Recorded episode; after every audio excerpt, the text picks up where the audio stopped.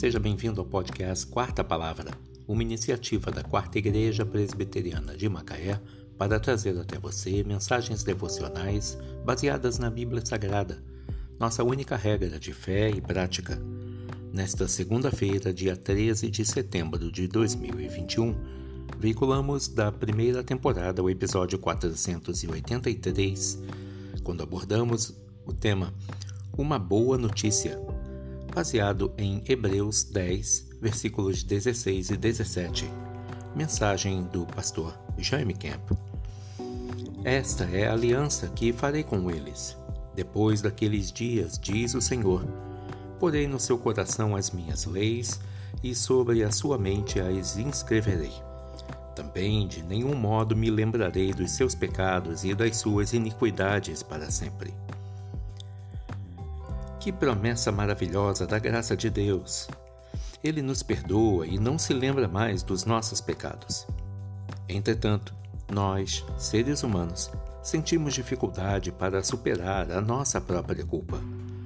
Para trabalharmos com esse sentimento, precisamos reconhecer que, quando Jesus Cristo morreu na cruz, ele não morreu somente pelos nossos pecados, mas também pela culpa que esses pecados nos impuseram. Em Miqueias 7:19, o profeta nos dá uma notícia muito alegre. Deus joga nossos pecados nas profundezas do mar e esquece deles.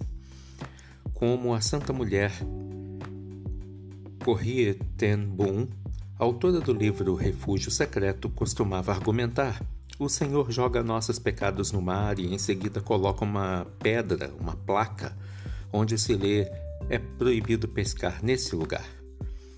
Alguns insistem em pescar justamente no lugar onde Deus jogou os seus pecados e invariavelmente são algo do passado e sofrem inutilmente carregando o peso da culpa por um pecado do qual já foram perdoados. Insistir em sentir culpa é pecado. O Senhor já afirmou que não se lembrará mais dos nossos erros, e se ele perdoou, nós não temos o direito de relembrar e carregar a culpa pela vida fora. Você já se libertou da culpa? Às vezes, os membros da família utilizam essa estratégia para manipular uns aos outros.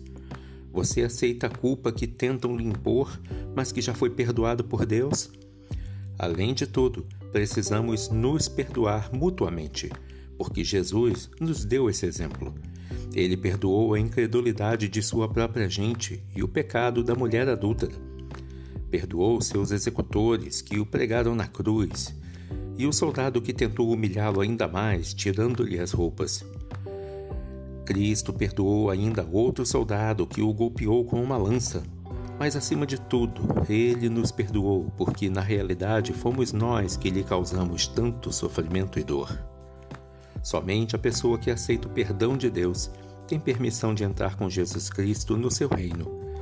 Se esse fato é suficiente para comprovar a importância do perdão, porém, nada mais, nada é mais importante do que aquele que tornou possível o Senhor nos perdoar, o próprio Jesus Cristo.